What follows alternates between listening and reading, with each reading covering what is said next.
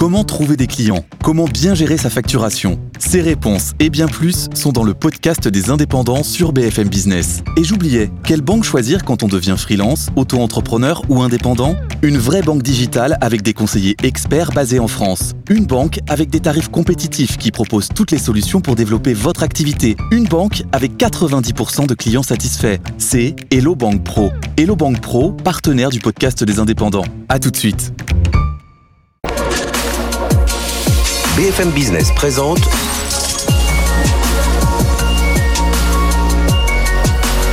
le magazine de l'accélération digitale. 01 Business avec Frédéric Simotel.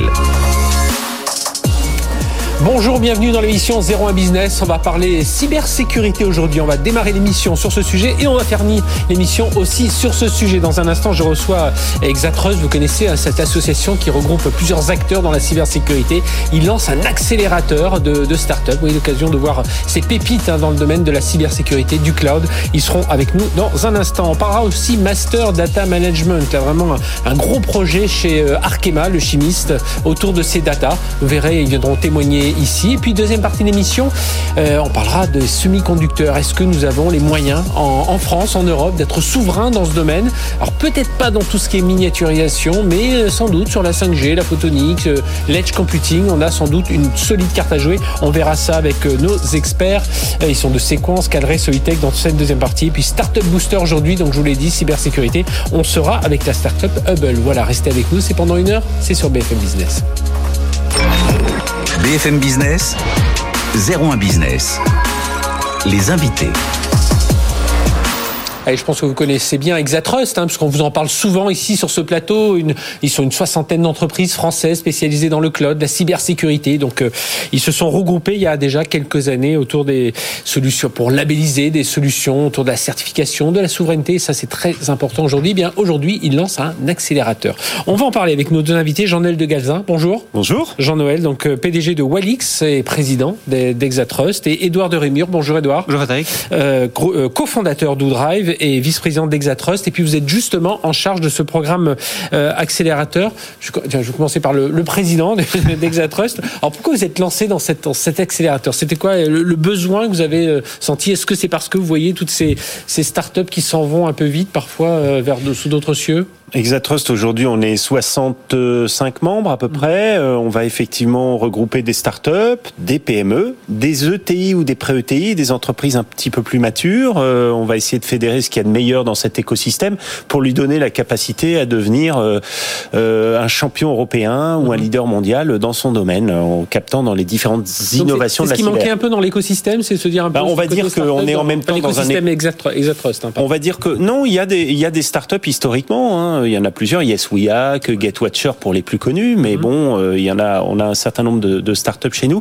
Maintenant, c'est vrai que on s'est fixé euh, comme objectif de catalyser ce qu'il y avait de meilleur dans le domaine de la cyber et du cloud de confiance, permettre à un RSSI, un DSI de mettre en œuvre une stratégie digitale. Et pour nous, euh, ça consiste à aller les chercher le plus tôt possible euh, et donc euh, d'a- d'accompagner comme ça ces startups qui nous paraissent avoir justement ce potentiel, Mhm. puisque certains d'entre nous ont déjà euh, acquis une, une certaine notoriété, une certaine taille, beaucoup de connexions avec Il s'agit l'écosystème de sécuriser et les un peu- accélérer. sécuriser un peu aussi euh, certaines startups.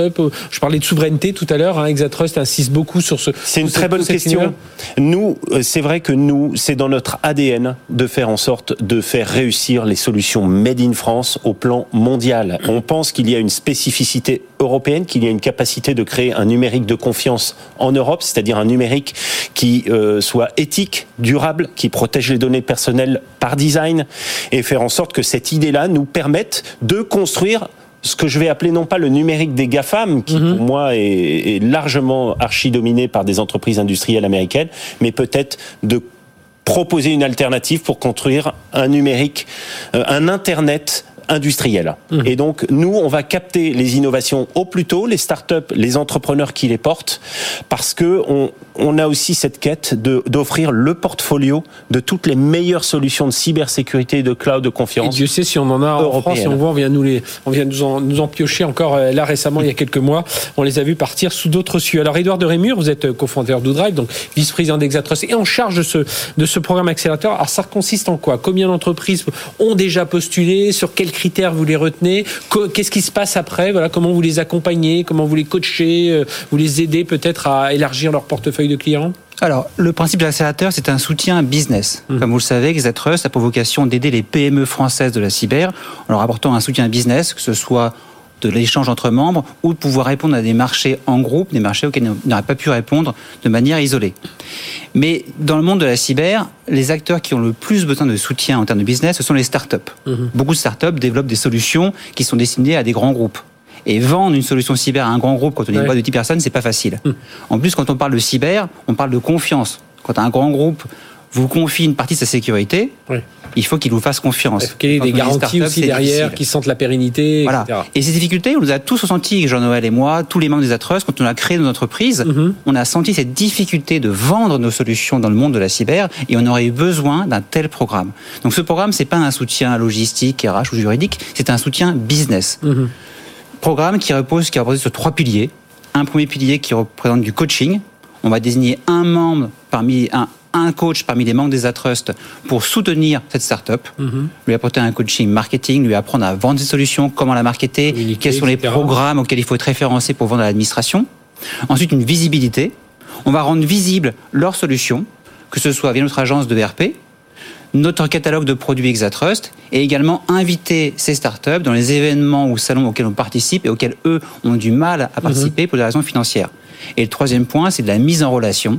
On va les remettre en relation avec les décideurs, ceux qui choisissent les solutions cyber que nous on connaît via notre réseau, et également via un programme qu'on appelle les Exadets, qui permet d'inviter un ou deux grands groupes et de leur présenter l'ensemble des solutions Exatrust. Et là, on invitera ces accélérés. Et alors aujourd'hui, donc vous en êtes où? Il y a combien de, gens ont déjà postulé? Enfin, combien de, startups ont déjà postulé Combien vous comptez en retenir?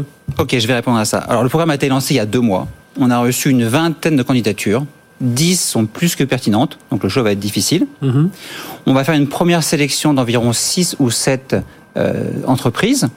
Et on a organisé un pitch day, une, une, journée de présentation où ils vont présenter à la fois leur entreprise et leur solution, qui aura lieu au FIC, le FIC aura lieu euh, logiquement début juin, début juin si le Covid le permet.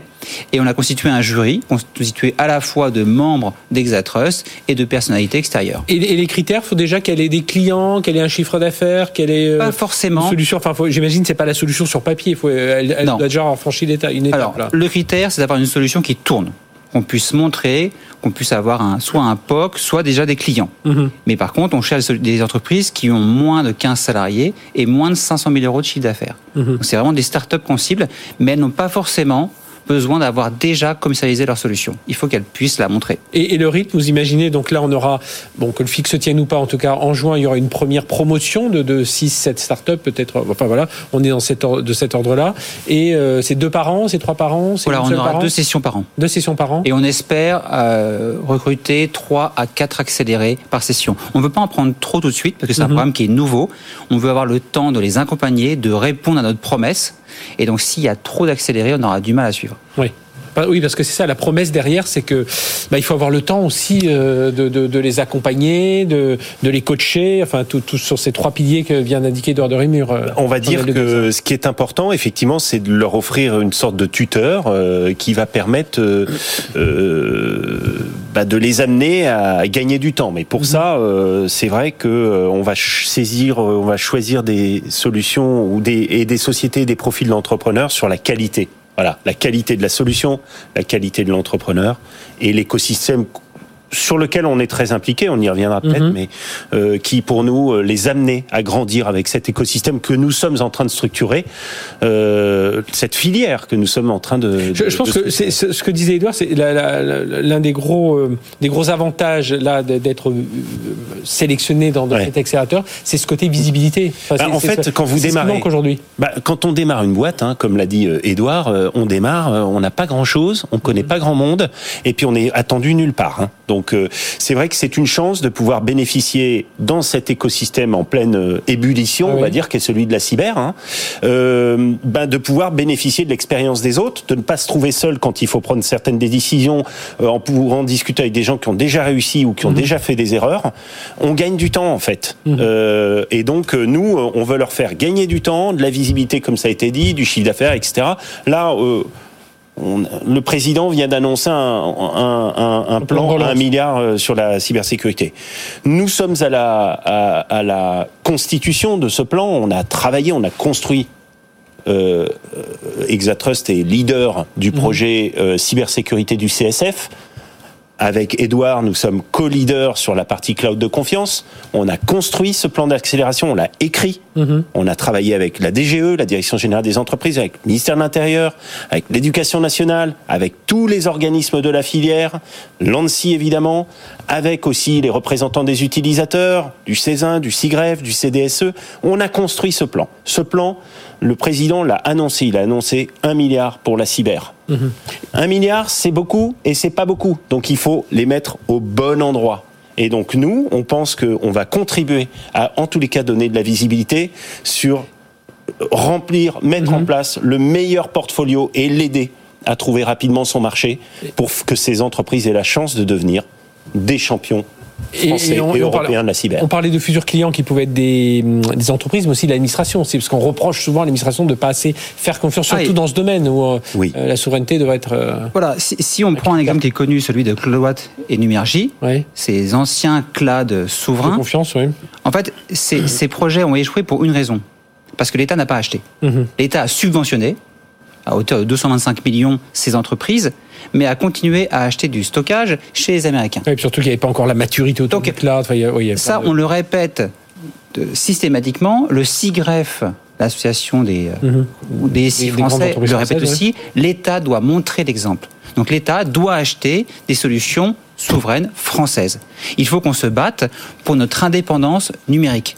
Depuis des années, on parle d'indépendance énergétique. Mhm. Le prochain combat en France, c'est l'indépendance numérique. Il faut qu'il y ait une filière forte qui puisse avoir des solutions qui répondent à l'ensemble des besoins des entreprises françaises. Et pour ça, il faut de la commande. Et la première commande qu'on attend, c'est la commande publique. Bon, et bien on va suivre ça, puis on espère euh, bah, que vous reviendrez nous en parler dès le mois de juin hein, pour parler de cette première promotion. Donc Exatrust hein, qui lance. Alors voilà, vous pouvez encore postuler parce qu'il y aura d'autres sessions, mais là déjà vous avez des, vous avez des bons dossiers. Hein, voilà, les, la session se termine le 5 avril pour postuler. Le 5 avril, là, bas voilà, vous avez Il encore reste une dizaine de jours. Un, peu le temps et voilà, si vous avez encore temps. Voilà. Si vous avez une solution, faut surtout que votre solution fonctionne déjà, hein, que vous puissiez montrer que ça, que ça marche. Donc dans la cyber et le cloud. Merci à tous les deux, Jean-Noël de Galza, de Walix et Exatrust, et Edouard de Rémur, cofondateur d'Oudrive et euh, vice-président d'Exatrust. Merci à tous les deux. Donc c'est lancé ce programme. Allez, on se retrouve dans un instant. On va descendre un peu dans les arcanes de l'entreprise avec de la gestion de données et pas chez n'importe qui, chez Arkema, notre chimiste. À tout de suite. BFM Business, 01 Business. Les invités. Allez, je vous l'ai dit, on va rentrer dans les entrailles d'une entreprise que vous connaissez de nom, mais peut-être euh, vous allez mieux connaître aujourd'hui. Il s'appelle Arkema. Nous avons avec nous Jean-Marc Vialat. Bonjour. Bonjour Frédéric. Jean-Marc, vous êtes le vice-président Supply Chain Group Arkema et on va voir, on est dans une émission digitale, on parle de supply chain. On va voir pourquoi vous, vous êtes là pour parler de data justement. Et avec nous, Christian Duprat. Bonjour. Bonjour. Christian, vous êtes euh, vice-président régional pour Tipco Software pour euh, la France et l'Europe du Nord. Alors, j'avais titré un peu cette, cette rubrique, enfin cette chronique, cette chronique, ce, ce, ce passage. Arkema met en place une tour de contrôle euh, pour ces données. Est-ce que vous allez nous dire si c'est si c'est bien ça? Vous êtes confronté alors euh, chimiste, un présent au travers de 55 pays, 144 sites, 20 000 personnes donc dans dans cet univers de la chimie. Et euh, le but c'est, bah, on imagine, ça fait des datas qui circulent dans tous les sens. Euh, faut pas se tromper à qui on les envoie. Faut pas se tromper. vous avez évidemment tout un écosystème autour. alors c'était quoi? Enfin voilà, quel est votre premier besoin? Et déjà la première chose, c'est pourquoi c'est vous supply chain qui vous en occupez et pas le pas un, pas un DSI que l'on verrait plutôt traditionnellement dans cette partie gestion de data alors la supply chain, euh, parce que la supply chain est clairement euh, en synchronisation des, flux physiques, hein, c'est ce qui vient probablement le, plus à l'idée quand on parle de supply chain, mais bien sûr aussi des flux d'informations, et c'est là où clairement euh, on a un rôle à jouer sur la partie sur la partie data. Mm-hmm. On avait une problématique très particulière, j'allais dire, chez, chez Arkema, ce qui, ce qui arrive euh, probablement dans de nombreuses entreprises, mais on est euh, issu d'un spin-off de, de, de, Total, il y a une, une quinzaine d'années, et on a un portefeuille d'activités qui s'est complètement euh, transformé pour devenir aujourd'hui le, le leader des, des matériaux de, de spécialité qu'on connaît. Et ça s'est fait au travers d'un certain nombre de sessions, d'acquisitions. Euh, et, et, donc aujourd'hui, on se retrouve avec un paysage euh, et on, on, se retrouve avec un paysage donc de, de systèmes euh, qui est euh, assez riche, mais aussi un petit peu hétérogène. Et donc cette consolidation de données sur un plan supply chain, c'est absolument essentiel pour garder le contrôle sur ces activités, puis pour gagner en performance, offrir en permanence mhm. de, nouveaux services. Oui, comme on dit, tout le monde dit aujourd'hui notre notre essence, notre or noir, notre capital, ce sont nos données. Euh, bah oui, c'est bien d'en avoir beaucoup, beaucoup, mais il faut savoir un peu les, les gérer. Et c'est ça, hein, le projet, c'est ça. Quand j'ai dit tour de contrôle, c'est un peu comme ça qu'on peut définir. Euh, je schématise vraiment euh, très loin parce que c'est un projet très pointu. Mais Alors, le projet, on a mis, euh, on a mis déjà un an à vraiment se, se, se, donner une feuille de route sur sur l'activité data. Pour nous, on a commencé par faire le tour de nos process, faire le tour de nos données au travers des différentes fonctions de, de l'entreprise, puisque le, le, but du projet, c'est aussi d'être fédérateur dans l'entreprise, mhm. et puis euh, de définir comment on allait s'organiser autour de la data. On a créé une fonction de gouvernance de, de, de la donnée euh, qui se trouve logée euh, dans la dans la supply chain.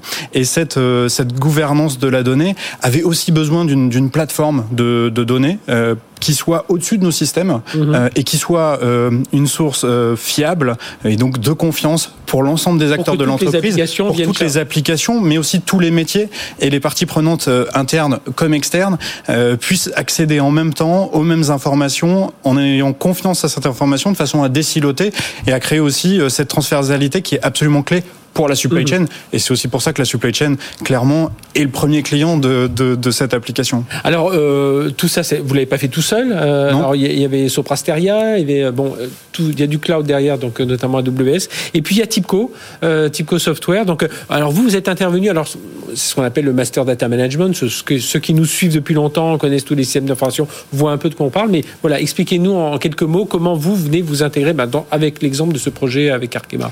Bien sûr, donc euh, en effet le métier initial de Tipco et je trouve que la référence euh, Arkema est tout à fait euh, pertinente et illustre tout à fait ce que l'on fait avec de nombreux clients.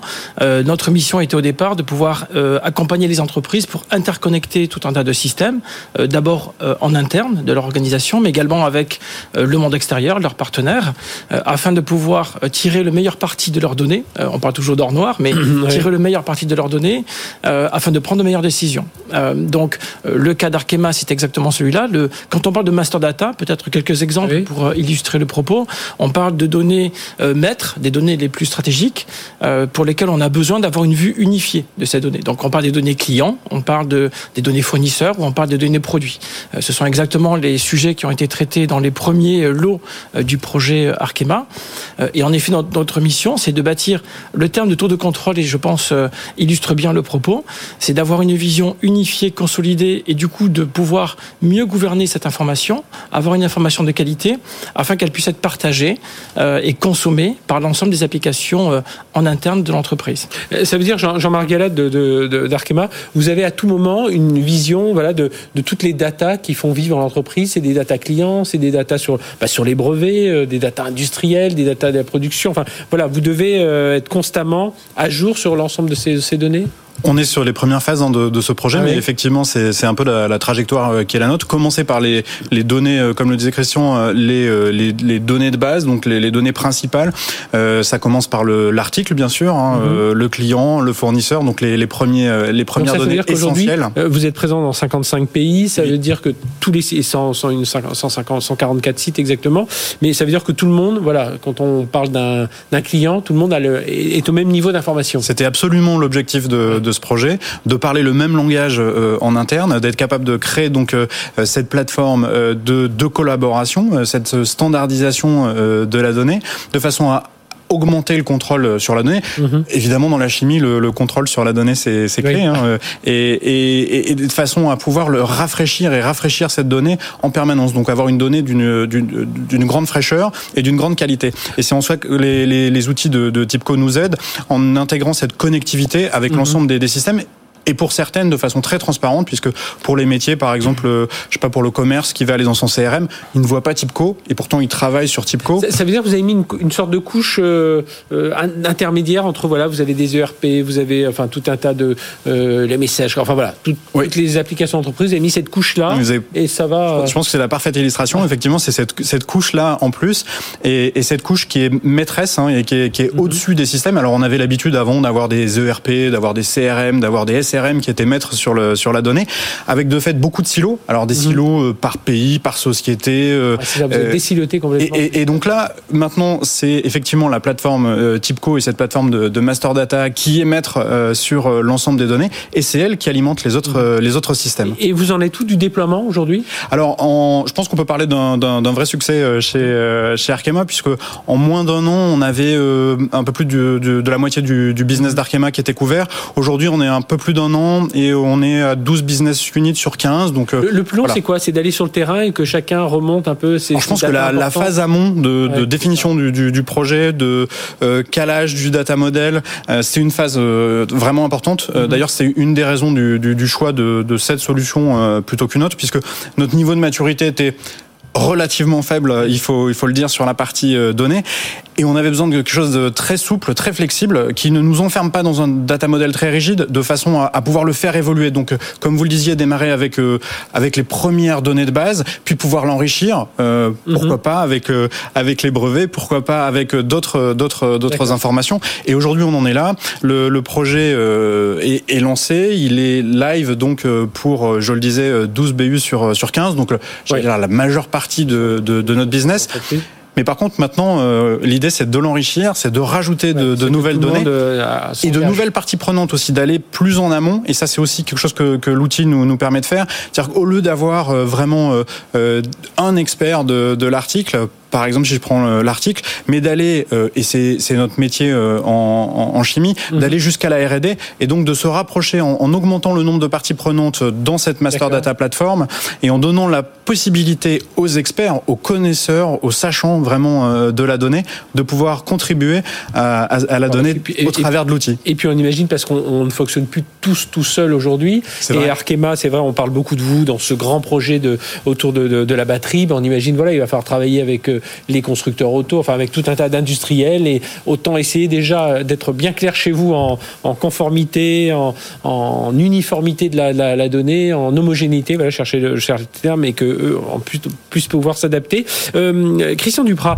on, dit aujourd'hui le euh, dans la transformation digitale des entreprises, on en a une aujourd'hui avec euh, Arkema, la, data elle joue un rôle central. C'est un peu et là on a cette illustration là aujourd'hui. Oui, oui, tout à fait. Donc là on voit bien que la donnée, grâce à l'utilisation de cette plateforme et la capacité à, à découpler hein, les applications qui consomment l'information d'une plateforme qui permet d'être une tour de contrôle et de mhm. gouverner cette donnée, ça a permis deux choses. Ça a permis de donner la main au métier, donc se rapprocher au plus près des gens qui comprennent, qui savent la définir, qui savent la maintenir, euh, plutôt que euh, laisser le contrôle de cette information aux gens dans l'informatique.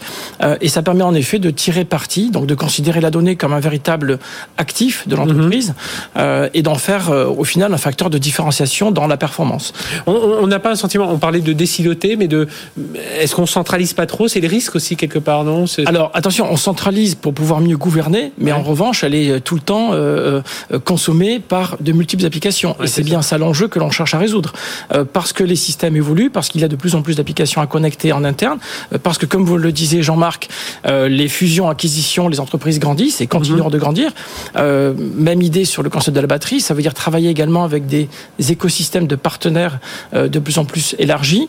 cela nécessite d'avoir une vision claire de ces données, de pouvoir, de manière à pouvoir bien collaborer. Donc, ça veut dire, ça veut dire pardon, José. Non, non. Donc du coup, oui, on centralise pour pouvoir mieux gouverner, mais en vérité pour pouvoir aussi euh, partager cette information euh, en interne et en externe de l'entreprise. Et donc bénéfice premier pour les utilisateurs, c'est voilà, c'est cet accès de, à la data et c'est une c'est une data dans laquelle on fait confiance. C'est une data qui est partagée, donc qui est la même entre les différentes fonctions et les différents métiers de, de l'entreprise. C'est une data qui est euh, mise à jour très régulièrement et donc qui est très fraîche. Et c'est quelque chose, c'est aussi une data qu'on est capable de créer très très vite. Donc là où on mettait plusieurs, parfois plusieurs plusieurs jours, plusieurs semaines pour créer de la donnée, aujourd'hui ça peut se faire en, quelques minutes. Oui, et puis c'est les métiers qui restent maîtres. Hein, Absolument. Ça, qui est, et, c'est vraiment l'objectif, et, c'est pour ça que euh, on, a embarqué dès le début l'ensemble des métiers pour être sûr que chacun euh, soit vraiment en contrôle de sa donnée. et c'était vraiment l'objet. On ne dit pas assez, mais souvent euh, installer des gros projets informatiques dans des entreprises industrielles, comme c'est des,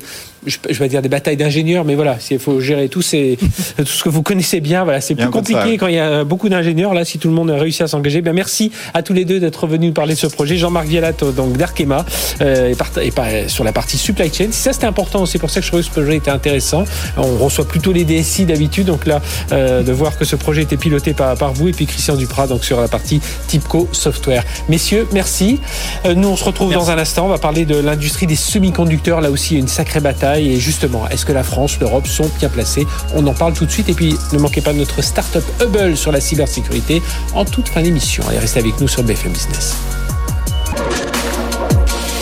BFM Business présente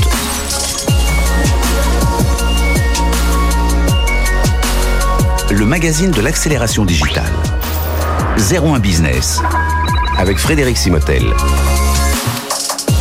une souveraineté dans le monde de, dans l'industrie du semi-conducteur, une souveraineté européenne, voire française. Est-ce que c'est possible ou pas? Alors, certes, il y a des batailles qui seront compliquées à gagner. Hein. On va, le voir notamment tout ce qui est miniaturisation. Vous on parle du 3 nanomètres. C'est pas trop là qu'on va aller se battre, mais on a quand même de solides expertises euh, en Europe pour euh, et notamment en France pour se battre sur ce secteur. Vous savez, c'est cette activité, enfin cette actualité, pardon, autour des, des semi-conducteurs. On a encore hier Intel qui nous annonce qu'ils ouvrent complètement leur propriété intellectuelle, qui vont construire deux usines aux États-Unis, 20 milliards de dollars d'investissement. Ils en ouvriront aussi une en Europe. On ne sait pas quand, mais euh, c'est dit. On a vu en début de semaine, c'était le japonais Renesas, hein, c'est bien ça, je le prononce bien, qui a eu une partie de sa salle blanche qui a brûlé. Puis voilà, hop, euh, ça a bloqué des chaînes de production. On entend chaque jour la pénurie des semi-conducteurs, des chaînes de production euh, qui s'arrêtent dans le, notamment dans la construction automobile. Enfin voilà, il y a beaucoup de sujets que l'on va mettre sur la table et justement, on va voir quelles sont nos forces avec nos invités. Je vous les présente tout de suite. Georges Caram, bonjour. Bonjour. Vous êtes PDG de Sequence. Alors on reparlera dans un instant hein, de votre métier autour de la, la 5G, tout ce sur quoi vous travaillez. Avec nous également Eric Bessus, bonjour. Bonjour. PDG de Calré, on vous a déjà accueilli, vous avez cette pépite hein, qui, qui, monte dans, dans cet univers de, des semi-conducteurs. Et Christophe Malid, bonjour. Bonjour. Christophe, merci d'être avec nous. Vous êtes exécutif vice-président innovation chez Soitec, euh, qui est l'un de nos, de nos fleurons aussi hein, dans cette industrie du, du semi-conducteur. Alors c'est vrai que je le disais à l'instant, on aura du mal à aller se battre contre des TSMC euh, voilà, sur certains, certaines technologies, mais dans la 5G, en, en, préparant cette émission, on disait la 5G, la photonique, l'edge computing, le calcul, là, il y a des choses à faire. Euh, juste un mot, avant de rentrer dans le vif du sujet, nous dire en quelques mots où vous vous insérez chacun dans la chaîne de valeur de ce semi-conducteur. Je démarre avec vous, Georges Caram. oui, Frédéric Séquence Communication, c'est une société qui fait euh, des puces 4G, 5G en fait euh, pour des applications IoT. Donc on attaque une opportunité qui représente une dizaine, quelques dizaines de milliards de dollars en fait. Et on est dans la partie donc quand vous parlez de la chaîne de valeur, en fait dans la chaîne de valeur applicative, c'est-à-dire nous on va faire on va toute l'intelligence, on va faire tout le design, on va on va posséder notre nos outils de fabrication, mais on va dépendre d'une fonderie qui, elle, maîtrise la technologie de fabrication, un peu mhm. ce que Soitec fait côté wafer, mais on travaille par exemple avec TSMC, mais on travaille avec d'autres comme Global Foundry. D'accord. Et alors sur, cette partie-là, alors euh, Soitec, ben, on parle de vous aussi, Christophe. Alors Soitec, c'est à Grenoble, hein, c'est le berceau de notre industrie du, semi-conducteur euh, là-bas. Alors nous dire, c'est un peu, un peu plus de 1000, 1700 personnes aujourd'hui, oui. Euh, Soitec, et, donc bah, vous êtes aussi dans cet univers. Racontez-nous en Absolument. Donc Soitec à Bernin, à côté de Grenoble, dans ce qu'on peut appeler la Silicon Valley française. donc nous fournissons les, les, les plaquettes euh, dont on parlait à l'instant, euh, les wafers dans notre mhm. milieu, sur lesquels sont fabriquées les puces, les puces pour les applications. Les wafers, c'est pour ceux qui ne connaissent pas bien, c'est ces petites plaques vertes un peu, c'est un peu comme ça. Alors elles sont elles sont plutôt grandes, plutôt grandes, ouais. Euh, entre 200 et 300 mm. Oui. D'accord. et, et, on fournit dessus les, les, couches et les on installe dessus les couches qui permettent de donner de la performance à ces puces qui finissent ensuite dans nos téléphones, nos voitures, nos machines à laver et vous, nos IoT. Et vous êtes évidemment présent partout. Et, euh, et puis avec nous, donc, Eric euh, Bessous de, de Calray. Donc, vous concevez aussi ces, euh, ces processeurs. Alors, sur la partie intelligence artificielle, beaucoup. Alors, racontez-nous, Eric. Voilà, on a un petit peu le même modèle que Sequence, ce qu'on appelle le modèle fabless. Mhm. On n'a pas d'usine. On va développer, en fait, nous, on a développé, on est des pionniers dans les nouveaux types de processeurs pour ce qu'on appelle le edge computing. Alors c'est un mot qui va devenir de plus en plus à la mode. c'est les données au plus près de, de, de Alors c'est quoi le edge computing? C'est vrai que c'est un terme qui est assez intéressant. En fait, le, principe du edge computing, c'est d'arriver à analyser très très vite un flot de données pour prendre des décisions. Alors comme ça, on se demande à quoi ça sert. Il y a plein d'applications et ça va être au cœur de, de, de, très grand nombre de pans de notre industrie. Une application évidente, c'est la voiture. Mhm. C'est quoi une voiture un petit peu autonome? Ben, C'est une voiture en fait qui est bardée de capteurs. Ces capteurs, ils filment la route. Ça génère un flot de données et ce flot de données, il faut l'analyser à la volée, souvent avec des algorithmes d'intelligence artificielle. Et donc, il vaut mieux. Et donc, il faut bien sûr qu'il soit dans la voiture, on comprend bien, parce qu'il faut prendre une décision très très rapidement. Et ça, c'est vrai, mais c'est vrai aussi dans, dans, dans, la télécom, dans l'industrie 4.0, dans, dans, les data centers. Il y a un énorme besoin et ça va être un, des gros gros marchés de, de l'avenir semi-conducteur. Alors, tous les trois, quand vous entendez, euh, euh, donc, on, on, veut. Alors, je ne sais pas s'il faut parler de relocaliser la production, de régionaliser en tout cas la production, être plus proche les uns des autres de, de, de ses partenaires. Mais est-ce que quand on entend, euh, alors évidemment ça a été déclenché parce que on s'est rendu compte tout d'un coup qu'on avait une, grosse dépendance euh, aux, asiatiques. C'est un peu, moi je compare souvent avec ce qui s'est passé au début de la pandémie avec le, paracétamol. Tout d'un coup on s'est rendu compte que 90% c'était produit en Asie. Bon là on le savait quand même autour des semi-conducteurs, mais enfin on sent qu'on a cette, dépendance. On voit que ça, va jusqu'à ne pas de bloquer des chaînes de production de, voitures. Est-ce que, euh, voilà, Georges Carme, j'ai marre avec vous, est-ce qu'on peut combler notre retard Enfin voilà, quelles sont nos forces aujourd'hui pour, euh, euh, bah, pour être influents sur ce marché du semi-conducteur? Ah, Frédéric, essentiellement, quand vous regardez un peu le, ce monde de l'innovation, c'est un monde qui n'arrête pas. C'est-à-dire, vous pouvez toujours dire, c'est trop tard, j'ai loupé la coche. Moi, quand j'ai commencé ma carrière, on disait, tout le monde disait qu'il fallait surtout ramener les usines ailleurs et qu'on s'en transforme en des sociétés de services. Mm. Même le mot, le mot vraiment le plus honorable, c'était de dire je fais du service. Je fais même plus de. Et on a perdu tout. On a perdu les usines et petit à petit on a perdu même, hein. même les hardware. On a perdu puisque puisque quand on parle ramener les solutions ici, vous parlez fabriquer en Asie, en Asie, mais le pire encore que c'est aussi conçu en dehors de l'Europe. Donc l'IP n'est pas là. Donc donc on maîtrise plus rien. Et après on a une dépendance pour avoir une voiture euh, qui lui manque une puce, on peut plus fabriquer la voiture. Et donc euh, oui, est-ce que c'est possible? Je pense que oui. Il y a, parce que c'est, une histoire de matière grise, mhm. avec un peu d'argent, et puis l'Europe, bah, elle a les moyens de se mettre les moyens. Évidemment, c'est une, c'est une démarche il faut prendre conscience du problème et pousser la filière, qui est la filière que j'appelle un peu semi-conducteur électronique, mais dans toutes ces chaînes de valeur, c'est-à-dire de l'usine jusqu'au applicatif, c'est-à-dire mhm. d'avoir des sociétés telles que Séquence, telles que Calré, etc., qui vont attaquer la partie euh, conception de, de circuits euh, intelligents pour les domaines aujourd'hui, euh, la 5G, l'IoT, que sais-je. Avec l'un des leaders mondiaux aujourd'hui, un leader mondial aujourd'hui qui est ARM, hein, dont on parle souvent quand on parle de design, c'est ça. Hein. C'est ARM qui va faire le cœur. En fait, lui, il va vendre le, le, un cœur, mais le cœur ne, suffit pas. Il faut mettre plein de choses autour de ça, quoi, pour faire. C'est comprenez par exemple une puce séquence. Là-dedans, euh, j'en ai 8 cœurs ARM, euh, j'en ai euh, 8, 8 cœurs Seva DSP. Mais derrière, j'ai 200 euh, ingénieurs qui vont faire plein d'IP, de software, de développement mhm. logiciel pour fabriquer une puce qui, à la fin, va se faire fabriquer par TSMC ou une fonderie. Donc, moi, je pense que oui, c'est possible. Maintenant, on peut toujours. Il y a un, challenge. On dit est-ce qu'on sait faire de 3 nanos, 2 nanos euh, Là, on rentre dans la partie production. C'est des étapes. Donc, euh, on peut dire aujourd'hui en Europe. Hein. Si on prend le marché européen aujourd'hui, par exemple, on a l'automotive qui est un exemple où on est fort en Europe. Euh, pour l'industrie automotive, vous n'avez pas besoin de la 2 nano, 3 nano. Hein. Vous pouvez faire euh, la 40, la 22, euh, la 12. donc il, il, il, faut commencer quelque part. Et une fois que vous commencez là-dedans, vous installez vos forces, vous pouvez aller un peu plus en avant mhm. et, et, faire de la concurrence côté nous. Ça, ça veut dire, Eric Bessus, c'est pas forcément une, une sorte. Bon, il y a besoin d'investissement, mais il y a surtout besoin de savoir où on va tirer. C'est pas peine de tirer à la mitraillette partout. Il vaut mieux cibler au harpon, il vaut mieux prendre son harpon. Et... Je, je pense, je pense qu'il y a des guerres qu'on peut gagner et d'autres qu'on est sûr de perdre. Euh, et je pense en particulier, c'est pour ça que en fait, il y, a un bon timing, je trouve, euh, parce que je pense qu'on arrive à la, troisième bataille qui commence à s'engager et on en parle, c'est ces appareils intelligents, cet IoT. Il y en a deux qu'on a perdu. Euh, la bataille du processeur pour l'ordinateur. Mm-hmm. Intel a gagné et on, on, pourra investir des milliards et des milliards. Je pense que ce sera très très difficile pour, pour revenir là. Euh, mais c'est pas grave, euh, on mhm. peut pas être partout. Il y a la bataille des, des téléphones portables. L'Europe était en avance. Euh, on travaille avec Georges dans ces domaines-là. Euh, maintenant, vous aviez changé un peu de, de vous aviez pivoté. Sûr, vous étiez smartphone, vous êtes allé plutôt vers l'IoT. Pour, euh, et cette bataille-là aussi elle est dure, mais on voit que ces deux marchés-là sont plutôt du B2C, du, du consumer. L'Europe a jamais été très forte dans, dans ces domaines-là. Et on attaque aujourd'hui un autre marché, qui est ce marché du edge computing, de l'intelligence l'intelligence artificielle embarquée qui est beaucoup plus proche des compétences de l'Europe. Mhm. On a des vraies pépites, des vraies technologies, des, Des talents aussi des derrière. talents, et aussi des donneurs d'ordre. Ça aussi, c'est intéressant parce que vous pouvez avoir des sociétés, mais s'il n'y a pas les donneurs d'ordre, ça sert à rien. Et les donneurs d'ordre, c'est- ce sont les industries des télécoms, c'est les industries de, de l'aérospatiale, l'industrie de l'automobile, où l'Europe est forte. Donc on a, on a vraiment, je pense, une, une, une, une très belle opportunité. Il faut que cette opportunité, on la transforme en, en réussite. Pourquoi? Parce que si vous n'avez pas ces- ce marché-là, ça sera impossible d'avoir les usines. Mhm.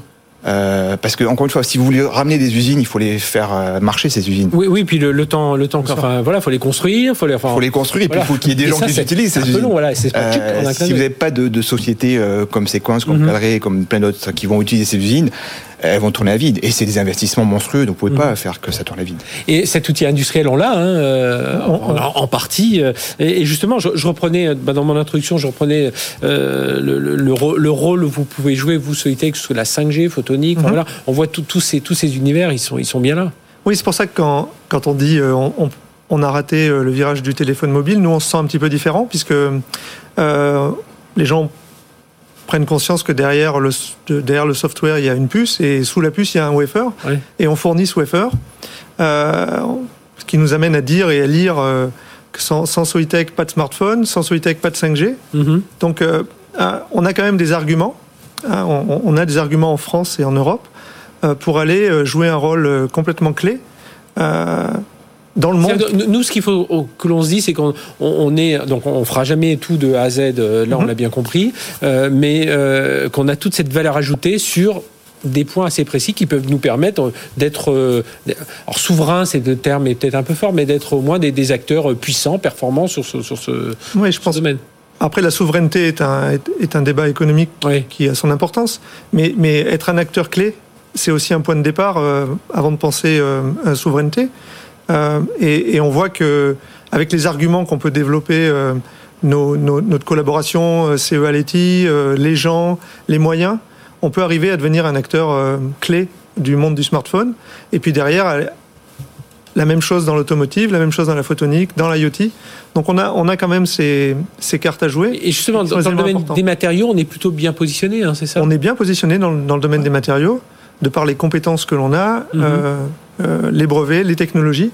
Et donc, c'est des choses que non seulement on peut déployer euh, dans, dans le monde, mais aussi déployer sur des verticaux en Europe. Ça, c'est Mhm. sûr. Et, et c'est ce que disait Eric tout à l'heure, euh, Georges Caram, c'est finalement la fenêtre de tir elle est bonne en ce moment parce qu'on parle de voilà de véhicules autonomes, on commence à parler de bâtiments intelligents, euh, l'IoT, enfin voilà on va tous commencer à voir un peu, enfin on voit on voit ça se concrétiser, euh, on fait du sport, toc, on est connecté, enfin voilà il y a tout un tas de, de choses. Qui, Ah, rien la santé, Rien, rien, rien ne s'arrête dans tout ça. hein. Mhm. C'est-à-dire, c'est comme à un moment on a inventé la 2G, on a loupé la 3G, on a vraiment loupé la 4G, et puis la 5G, il y avait quelques personnes comme moi qui poussaient. Mais en gros, euh, ça- il y aura un 6G, il y aura un 7G, il y aura la- l'innovation n'arrête jamais. Quoi. C'est celui qui, qui cède maintenant. Et, et ce qu'on n'arrive pas à comprendre, en fait, je sais pas, j'espère que les gens l'ont compris maintenant que on peut parler d'intelligence artificielle, d'application, de, de tout ce qui est applicatif au-dessus d'algorithmique qu'il faut tourner, mais il faut que ça tourne sur des puces, puces électroniques. Oui. Donc si vous n'avez pas la puce électronique, euh, Oui. vous n'avez rien. Ben, on, le- on le voit pour l'histoire Voilà. de voiture. Oui. On se, se dit aujourd'hui des chaînes de production qui sont arrêtées Voilà. parce qu'il n'y a pas, c'est pas parce qu'il manque des pneus, des châssis ou je ne sais quoi.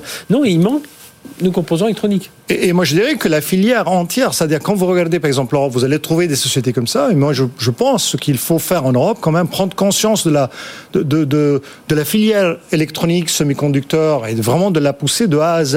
Mhm. de, de- des sociétés qui font les, les composants applicatifs, qui sont Oui. des jusqu'à l'usine, et faire une démarche, et même en allant jusqu'à formation. Parce qu'il ne faut pas oublier non plus qu'on a perdu aussi en formation. Parce que si vous allez à Télécom Paris, à Supélec, à ces écoles d'ingénieurs, bah, on ne forme plus des gens comme à mon époque. Oui. On forme beaucoup plus des gens qui vont faire des applicatifs et qui finalement, comme ils n'ont pas de société ici, ils finiront par aller en Silicon Valley. Donc si vraiment on veut adresser ce problème, il faut l'adresser de bout en bout avec toute la chaîne. Ça, je suis convaincu de ça. Ça, les compétences, les talents, euh, Christophe Malvis, c'est- quelque chose d'important parce qu'il faut Ouais, euh, justement dans le, bah, le, le design, euh, le, le- bah, ce que vous faites chez, chez Calray, hein, la modélisation, enfin tout ce genre de choses. Absolument, et ça reste euh, cette prise de conscience que les puces et le hardware c'est important, euh, que les matériaux c'est clé. Euh, il faut aussi l'amener dans les écoles pour que, ressusciter cette vocation. Mhm. Euh, sur la vallée grenobloise, on, on continue à avoir des écoles qui sont assez performantes sur le, sur le sujet. Euh, mais il faut continuer à pousser dans ce sens, ça c'est sûr. En fait, il faut, faut, faut, refaire comprendre aux gens que toute cette partie intégration, euh, elle est importante. Non, c'est un peu ça, c'est mettre l'intégration au cœur de davantage. Oui, c'est cette notion que on, a des, on a en Europe des atouts, des atouts euh, indéniables sur euh, des approches qui sont d'amener la meilleure performance, la meilleure consommation en énergie et le meilleur coût pour des applications. Mhm. Vous avez parlé quand je fais du sport, je l'ai à mon poignet, etc. Sauf qu'aujourd'hui, vous attendez que le cloud vous ait renvoyé l'information. C'est ça. Vous aimeriez bien qu'elle vous le donne localement tout de suite, parce qu'on a été capable d'intégrer le, le, microcontrôleur, le microprocesseur qui va analyser la donnée localement. Et, et sur ces domaines-là, on a des arguments sur amener le meilleur service euh, à l'utilisateur avec la meilleure consommation et, et au meilleur coût. Et, c'est des batailles qu'on peut gagner en Europe, mhm. hein, qui ne sont pas perdues. Et même les plus petits, euh, comme, euh, comme Calray, justement, vous disiez tout à l'heure, il faut qu'on ait des donneurs d'ordre. C'est, c'est ça qui est important aussi, qui va faire... on, le dit, hein, tout à l'heure, on recevait Exatrust autour de la cybersécurité. C'est bien beau d'avoir tout un, écosystème de start-up incroyable dans la cyber, mais si personne ne leur achète, bah, ils, seront, ils auront beau être les plus compétents, s'il n'y a pas de clients, il n'y a pas de clients. C'est clair, et c'est vrai qu'on parlait d'expertise. Nous, à Carré, on est, on est aujourd'hui la seule société en Europe qui fabrique ce type de, de processeur avec ce type de performance. Mhm. Donc, il euh, faut voir que l'expertise est en train de partir. Euh, il y a encore, encore, cette expertise est encore là. Mhm. on peut la rattraper. Donc, il y a encore une fois, il y a une opportunité aujourd'hui, mais, euh, mais il, faut, il, voilà, il faut agir maintenant. Il faut agir maintenant. Alors, il faut savoir aussi, c'est ce que vous avez fait, je l'ai dit très rapidement euh, avec, euh, avec vous, Georges Carman, avec Séquence, c'est tout d'un coup pivoter, se dire là, il y a un moment, euh, je rappelle, un Séquence au départ, vous dites, allez, le marché des smartphones, faut y aller. Tout d'un coup, on voit que les autres, il y a une telle puissance, on se dit, bon, soit on continue et puis un jour on se fera racheter et puis on, voire on va dépérir, soit on pivote et on part vers, vers vous, vers davantage IoT. Enfin, il faut savoir aussi faire ça. Absolument. Ah, si vous voulez, il faut, il faut vraiment savoir relayer l'opportunité où pouvez faire la différence. C'est-à-dire, mhm. quand vous montez une petite structure, quand vous démarrez, maintenant c'est quand on est 350 bonhommes, mais, mais c'est toujours en tête, il faut savoir qu'il ne faut pas chercher une performance 10%, 10% mieux que les autres, ou 20% mieux que les autres. Mhm. Il faut être deux fois, trois fois, quatre fois, voire dix si on y arrive.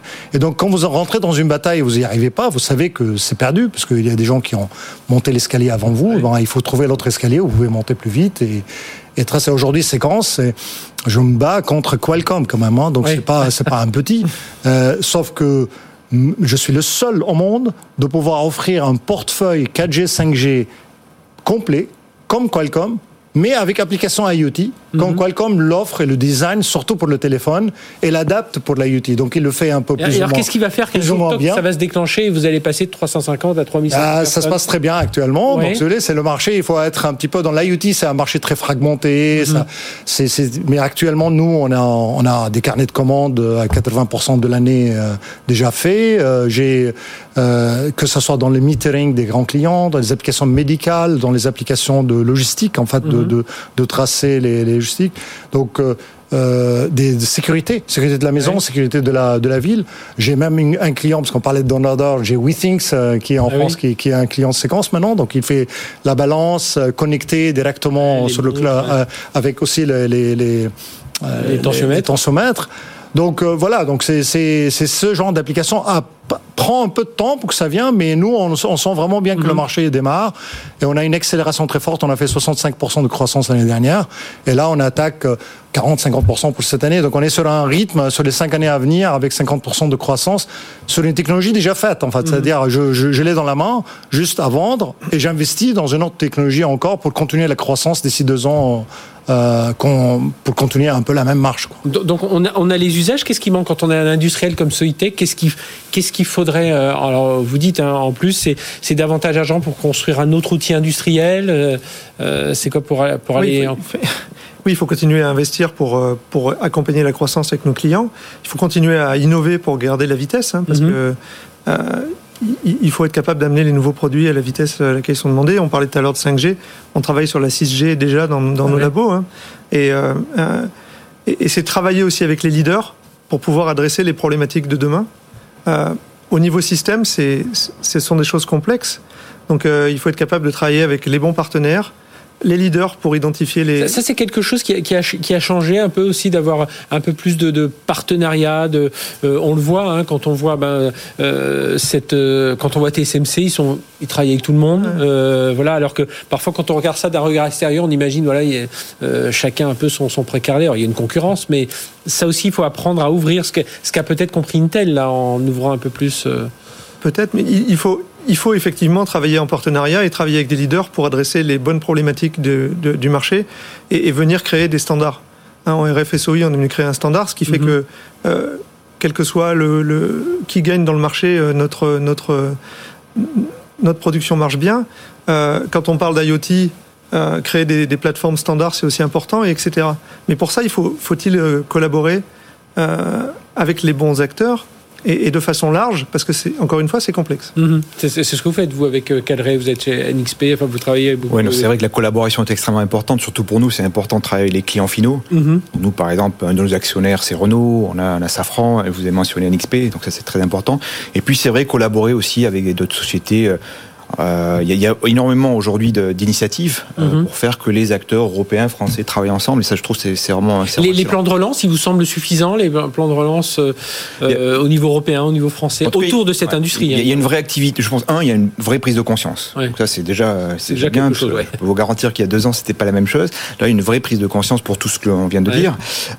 Et, et, donc, oui, on voit qu'il y a des, des, des, plans qui sont en train de se mettre en place. Après, bon, on attend de voir dans la réalité qu'est-ce qui va se passer mais on voit que ça bouge et donc la, la réponse, je pense que c'est en train de bouger, qu'il y a une vraie prise de conscience. Un tout dernier mot, justement, euh, Georges Carma, avec ses comptes, vous êtes sur, sur, un, des plans, un des acteurs de plan de relance, vous l'avez dit très rapidement. Effectivement, nous, on a, on a eu le. le avec la SNCF un, et tout ça. Voilà, le, le, un, un, les, les quatre premiers plans, plans de relance, un de ces quatre qui a été granté, en fait, qui a été donné, c'était Séquence qui le dirigeait, et on a la SNCF comme acteur avec nous, et pour une application 5G verticale, en fait, pour des applications mm -hmm. verticales. Et bon, ça c'est très bien. Avant, on n'avait jamais ça, donc euh, ça aide. Euh, mais oui. bon, juste pour mettre en perspective, moi, je dépense sur la 5G là actuellement 100 millions de dollars.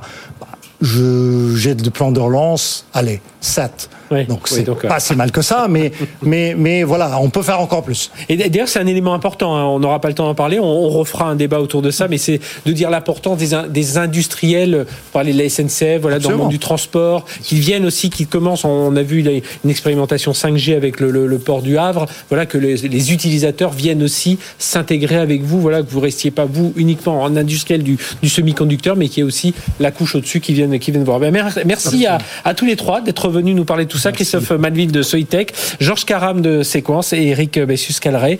Et puis, ben voilà, vous nous donnez de l'espoir hein, dans tout ce qu'on entend aujourd'hui.